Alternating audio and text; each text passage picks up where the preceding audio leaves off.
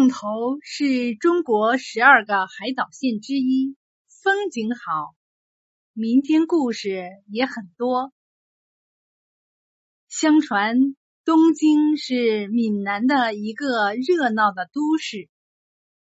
这一天，东京城来了一个游方和尚，便到处流传着一句谶语：“石狮若吐血。”陈东京，伏府见。和尚得到了东京城里一个员外的礼遇和布施，感念员外的高洁品行，便对员外说：“日后此地有一劫难，施主需预备下大船一艘。日后一见石狮吐血，便是劫难临头。”天机不可泄露，不可转告他人。阿弥陀佛。佛号生消，人也不见了踪影。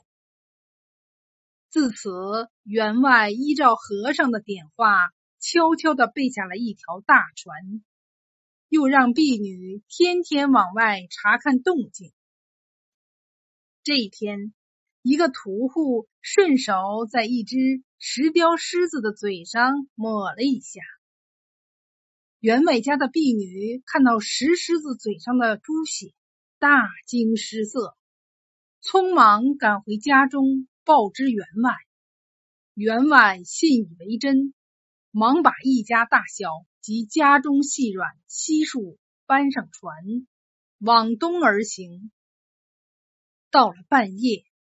突然，狂风大作，翻江倒海。刹那间，东京便沉入汪洋大海之中，只留下一条连接陆地的东京大路。据说，洞头白岛就是东京下沉所形成的。